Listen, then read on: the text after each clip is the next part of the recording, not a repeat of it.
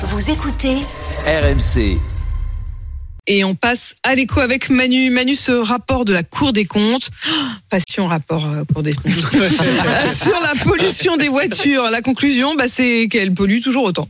Attention, la Cour des comptes européenne. Oh là là la Ligue des champions du rapport. C'est la Ligue des champions de la Cour des C'est comptes. plus coquin déjà. Exactement. Et oui, ce rapport, euh, effectivement, est très clair. hein. Malgré des réglementations de plus en plus strictes, la plupart des voitures particulières qui circulent sur les routes européennes émettent toujours la même quantité de pour ça. CO2 qu'il y a 12, qu'il y a 12 ans. Euh, c'est le repère qu'a pris euh, la commission, la, la, la, la, la Cour des comptes européenne. Les émissions de CO2 de voitures neuves n'ont commencé à baisser de manière significative qu'à partir de 2020, soit 11 ans après l'entrée en vigueur euh, des premiers règlements. Et cette baisse s'explique principalement par l'essor des voitures électriques. Et pourtant, les constructeurs, ils ont toujours assuré que leur voiture thermique était de plus en plus propre. Eh ben oui, parce que l'explication, c'est que les constructeurs se sont concentrés sur la réduction des émissions mesurées en laboratoire. Or, la vie en laboratoire, Bah, c'est pas la vraie vie. même que la vraie vie, exactement, et que du coup, ces émissions, de, ces, ces, ces, ces tests ne prenaient pas en compte